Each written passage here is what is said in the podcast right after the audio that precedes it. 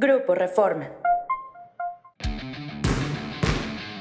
Esto es Cancha MX, el podcast.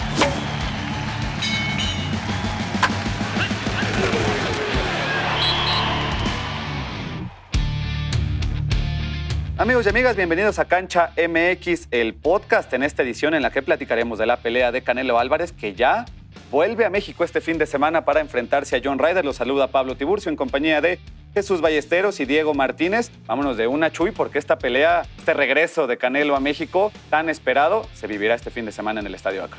Y es una situación bien complicada para los boxeadores mexicanos, sobre todo cuando vienen precedidos de tanta fama. Recordaba hace un ratito con Diego fuera de micrófonos que alguna vez Julio César Chávez me platicaba lo complicado que fue enfrentar a Haugen en el Estadio Azteca porque él decía, no quiero que se vaya a caer en el primero o segundo round, porque imagínate la decepción de la gente, el esfuerzo que hacen para verme y que dure cinco minutos la pelea, pero, ¿no? Pero quiero ganarlo, quiero noquear. Y la otra parte es, sí le puedo dar cinco rounds o seis, pero tampoco puedo dejar que se me le crezca, que Va se me suba las que barbas. pelea, ¿no? Exacto, porque me vaya a dar pelea además. Entonces, Canelo se va a enfrentar a lo mismo. A lo mejor puede ganar en los primeros dos rounds y no va a querer porque va a sentir que decepciona a su afición y que todo el mundo va a decir que le trajeron un bulto. Pero tampoco puede pelear más de seis porque si no le van a cuestionar si no podía con este cuate, ¿no? Diego, 12 años, le tomó a Canelo Álvarez volver a México, vuelve como superestrella contra un rival del que conocemos muy poco, ¿no? Cuéntanos un poquito también quién es John Ryder. Pues fíjate que John Ryder pues es un rival, yo creo que listo para la fiesta, es como la piñata de la fiesta. Y a pegarle, a pegarle, o sea, perdón, pero yo creo que lo que decía Chuy, a veces los desconocidos o los que no son tan buenos te pueden dar más pelea y te pueden dar un susto, ¿no? O sea, también ese es el peligro de Ryder que dices, oye, estoy en mi fiesta, te invito y no me vayas a golpear o me vayas a dar un mal golpe y me caigo, ¿no? O sea, no que te gane, yendo la carrera de Ryder a rivales que ha enfrentado Canelo, ¿no? Y que Canelo le ha enfrentado a Saunders, a Plant, pero Canelo le ganó a todos esos rivales. Por eso, en el papel se ve que pues Canelo yo creo que tiene que noquear entre el 4 y el 8, en lo que decía Chuy, o sea, no te puedes noquear luego, luego porque te van a aventar cerveza y va a ser un relajo ahí, o mejor tampoco te pases después del 7 porque van a decir, eh, ya ves, no puedes con un bulto y no sé bulto, qué. ¿no? O sea, yo creo que. Eso, o sea, yo creo que Canelo tiene que ganar, tiene que noquear, o sea, si no noquea, hay algo que no está bien porque ya vendría la derrota de Bivol, hay que acordar que viene de la fractura, o sea, de la operación de la mano, que es donde yo quiero ver a Canelo, o sea, qué tan bien regresa después de la lesión donde se operó una mano que no se había operado. Canelo Álvarez con récord de 58 victorias, 2 derrotas, 2 empates, 39 knockouts y Ryder 32 victorias, 5 derrotas. Parece un bulto, ¿no? Chuy sí parece como que viene a la fiesta nomás. No, bueno, el récord no es de un bulto. No, es que ese es el, el problema asunto. es ver a quién 18 se ha knockouts, enfrentado. No es cualquier cosa. Exacto, y coincido con Diego. Vamos a ver si de la mano del Canelo está para poner un golpe de knockout, ¿no? Porque en una de esas no le vaya a querer pegar muy duro, pegas mal y se te vuelve a lastimar la mano y sería un gravísimo problema, ¿no? Y sobre todo, Diego, que como dices, esperamos muchísimos aficionados en el Estadio Akron que están ya listos, que pagaron boletos en todos los rangos de precio para ver al Canelo, ¿no? Sí, son 56 mil personas. O sea, eh, para hablar de la magnitud de cuántas personas van a ver esta pelea, en un recuento, en todo este siglo, en todo México, no ha habido una pelea que entre en más de 23 mil personas. O sea, 56 mil. Chuy se va a acordar desde aquella pelea de Miguel Ángel González con Chávez y donde pató Rosendo con la con ¿cómo se llama? con este con, el Finito López. O sea, desde esa pelea en 98, si no me equivoco, México no tiene más de 40 mil personas. Ahorita van a ser 56 mil. Si es una fiesta y por eso no puedes fallar a la fiesta, ¿no? O sea, es algo que yo creo que Canelo, además de que bajó de sus pretensiones económicas y todo, pues tiene que lucir. O sea, tienes que lucir porque además, pues tienes enfrente la pelea que sigue, ¿no? Que es la de Vivol, la revancha de Vivol en septiembre, posiblemente en Las Vegas o en Abu Dhabi, que se habla que la quieren tener. Tienes que lucir porque tienes la revancha enfrente. Es una fiesta, Chuy, que va a durar además 12 peleas. Están pactadas para esta función en el Estadio Akron, con un Canelo Álvarez que además va a tener una emoción distinta porque va a estar peleando ante su gente, ante su afición y ante su familia. Esta parte de la familia creo que es bien interesante conocerla. Tuvimos oportunidad, nuestro compañero Marco Arellano, de platicar con el Canelo. ¿Qué les parece escuchar? Porque vamos a Vamos a escuchar otra fase, ¿no? Otra faceta de este Canelo Álvarez. una fase que no le conocemos, esa parte familiar del Canelo que casi siempre ha escondido, hoy afloró. Vamos a escuchar al Canelo Álvarez y volvemos para platicar de esta otra parte, el Canelo que no solamente es un hombre de negocio, sino también un hombre de familia. Hola, buenas tardes, Marco Arellano de Periódico Mural de Reforma. Hablando de la pelea, me imagino que envolvió muchos sentimientos para ti por el hecho de comenzar tu pelea de regreso a México, a Guadalajara, y por la presencia de tu abuelita.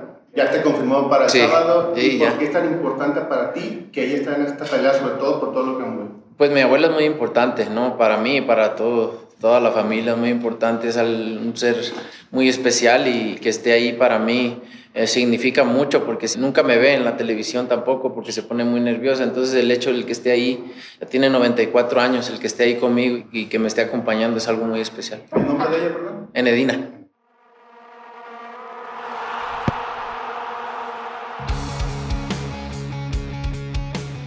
Ahí están Chu, las palabras del Canelo Álvarez, emocionado por la posibilidad de que su abuelita lo vea pelear por primera vez. No, su abuelita lo va a ver. Todavía no está claro si en el estadio o por televisión, Sí, sí, pero, pero será la primera vez que su abuelita de 94 años, doña Enedina, lo va a ver pelear. No, no, no. Después de tanto, Diego, de tantos millones de dólares que ha ganado, de los coches, de los viajes, de la ropa, parece que el premio mayor se lo va a llevar ahora que pelee en México.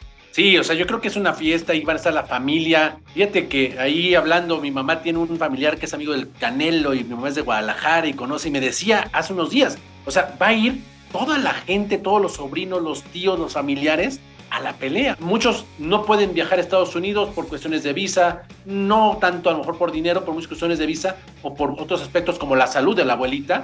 Y es el momento que dices, oye, ¿quieres ver a Canelo? La abuelita yo creo que tiene que estar ese día en el Akron, este sábado por la noche, y ver a su nieto. Y además de todos sus hermanos, ¿no? O sea, platicábamos hace rato de aquel récord Guinness que hicieron peleando los seis hermanos en 2008. O sea, creo Seis que es Álvarez. una... Sí, sí, sí. Exacto, todos los hermanos Álvarez que eran boxeadores pelearon ese día, es un récord Guinness de una función con tantos hermanos, ganaron, si no me equivoco, perdió uno solamente y vemos que Canelo va a tener ese día, o sea, no sé quién se vaya a atrever británico o algo a meterse ahí y gritar en el acro. No, tiene la cara chueca Oye. que va a ser una fiesta mexicana eso. Pero qué impresión de un cuate que va a juntar más de 750 mil aficionados a lo largo de sus 18 años de profesional. Una investigación de Diego que de haber quemado las pestañas porque ir pelea por pelea, Pelea por estuvo cañón. Que gana el dinero del mundo, que tiene la fama, que tiene el estilo, se roza con grandes estrellas. Emocionarse porque va a ir su abuelita a verlo pelear es impresionante. Es que ¿no? lo que me refería, o sea, es para él yo creo que su premio ahorita que ya tiene los millones, poder Pero que te esa- sigas emocionando, Claro. por, por eso te habla de la otra cara de la persona, ¿no? De que sí tiene sentimientos, de que no todo es dinero, de que no todo es glamour. Esa parte de la familia, de la sangre,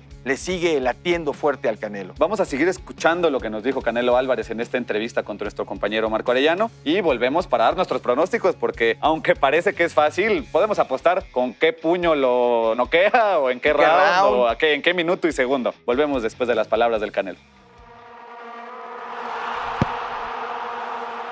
Bueno, La carrera de Canelo ha estado marcada por muchos sacrificios en tu niñez, en tu juventud. Platicamos con Rigo, nos, nos compartía de que hubo un momento de que su casa la tuvo que modificar para hacer un espacio para entrenar, montar un ring. Y nos dice que ahorita en este momento los ganchos de los costales todavía siguen en, en esa casa. Tu momento de tener que sacrificar la escuela por vender paletas y, y los entrenamientos, la llegada de lo venoso. Y también cuando llegó tu paternidad, también tu familia se juntó para apoyarte. Todo esto, ¿qué influyó, de qué manera influyó en la carrera de los criollos Canelo? Pues al final de cuentas creo que es lo que conoces y los sacrificios que pudieron ser o no, pues vienen de la mano, ¿no? Fue la vida que me tocó y al final de cuentas yo no puedo decir que sufrí o no, porque pues al final de cuentas era, era mi vida y era lo que conocía.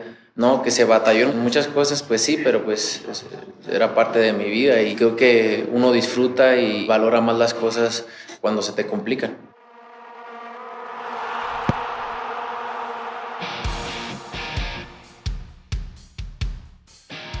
Canelo Álvarez que vuelve a México Chuy, el Estadio Akron en Guadalajara, un estadio además digno, digamos, de un evento de este tipo, aunque él quería pelear en el Jalisco, ¿no? Se mencionó en algún momento. Pues porque él en realidad es de Jalisco y el Akron está en Zapopan, ¿no? Digo, Sí, es sí, una sí. zona conurbada, pero no es lo mismo, ¿no? Bueno, y además, este, no sé si es tan chiva como, Como Diego.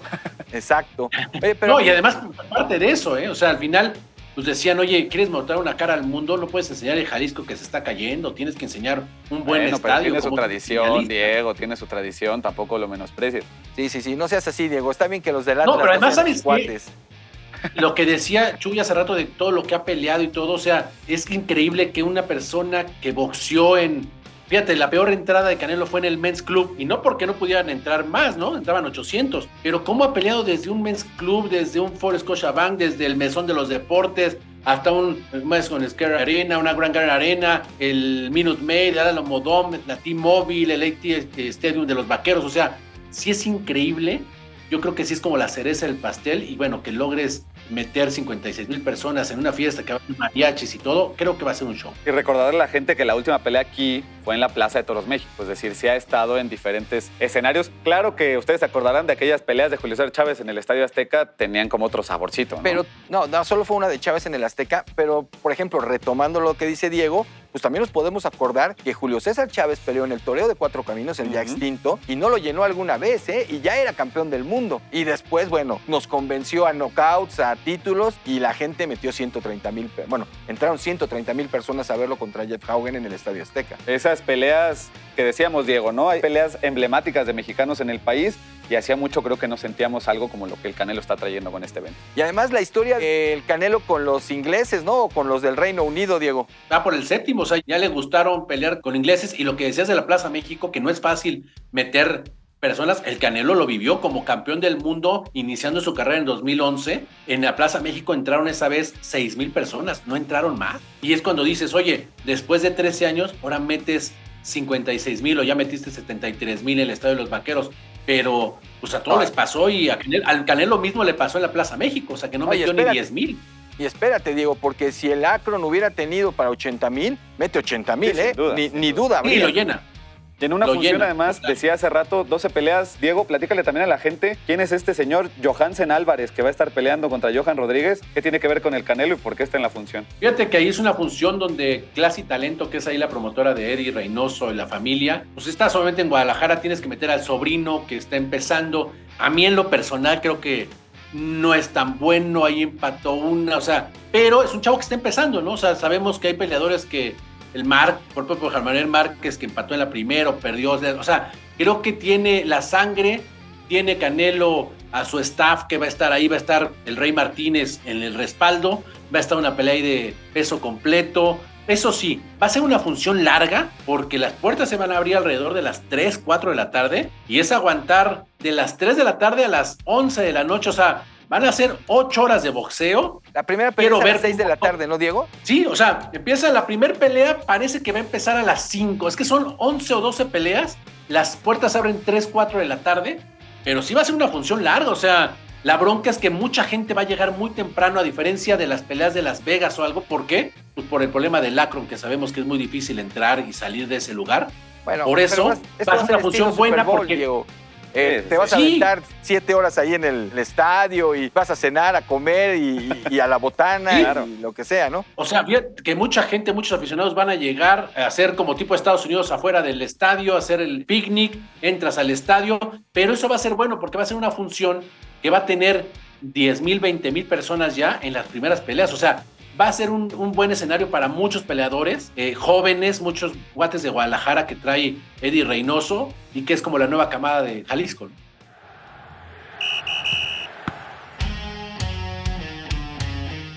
Diego Chuy, vamos cerrando este episodio porque será importante también contarle a la gente qué esperar de la pelea, más allá de lo que cuentas, Diego, para la gente que vaya, que la vean por televisión, ¿qué pueden esperar de la pelea? Ya lo decíamos, parece bulto o, bultazo John Ryder, ¿realmente lo es? ¿O va a haber competencia o no? ¿Tú cómo ves, Diego? Yo creo que el Canelo es de otro nivel. Yo creo que la gente lo que tiene que ver es cómo se desarrolla Canelo, cómo está esa mano, pensando en septiembre, y tienen que ir con la idea de que Canelo tiene que arrasar. O sea, no tienes que criticarlo, sabes que es su casa, sabes que es una pelea no a modo, porque es un elevedor que ha ido por títulos mundiales, pero no está en el nivel de un Golovkin, un Bivol, un que te gusta, un Daniel Jacobs en su momento.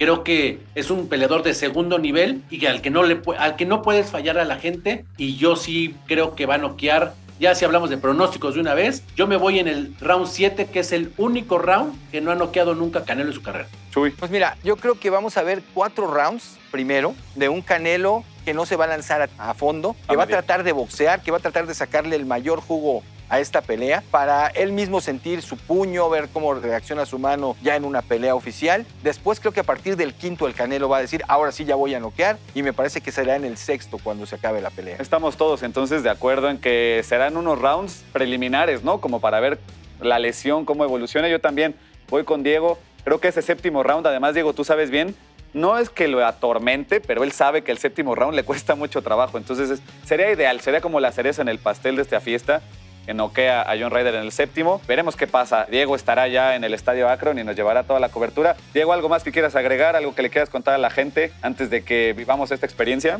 Yo creo que sí es verla, ya sea por televisión, verla en vivo. Creo que es un evento que a México le hacía falta y al boxeo, ¿no? Es increíble que tenemos más de 165 campeones en la historia y que llevemos todo este siglo sin tener una función así de esta, de esta magnitud de tantos aficionados. ¿Algo, Chuy, que quieras agregar? Me parece que este es un punto de inflexión para el Canelo. México está ávido de ídolos, él está cerca de serlo, pero tiene cierta resistencia. Entonces creo que una buena demostración, que se sienta un poquito más cercano a la gente, que muestre este entorno familiar, lo puede llevar a convertirse en el ídolo que él quiere ser. Yo creo que esta millonada lo había alejado un poco de la afición, estar tanto en la revista Forbes y en Estados Unidos y sus negocios, lo había desarraigado quizá de México, que lo sigue en todas sus peleas y que lo ve y que le echa porras todo el tiempo. Me parece que está muy bien que regrese. Me da mucho gusto ver una función de este tipo. Ojalá esté a la altura de las expectativas. Diego, muchas gracias. Chuy, muchas gracias. Yo soy Pablo Tiburcio y aquí nos escuchamos la próxima semana en otra edición de Cancha MX, el podcast.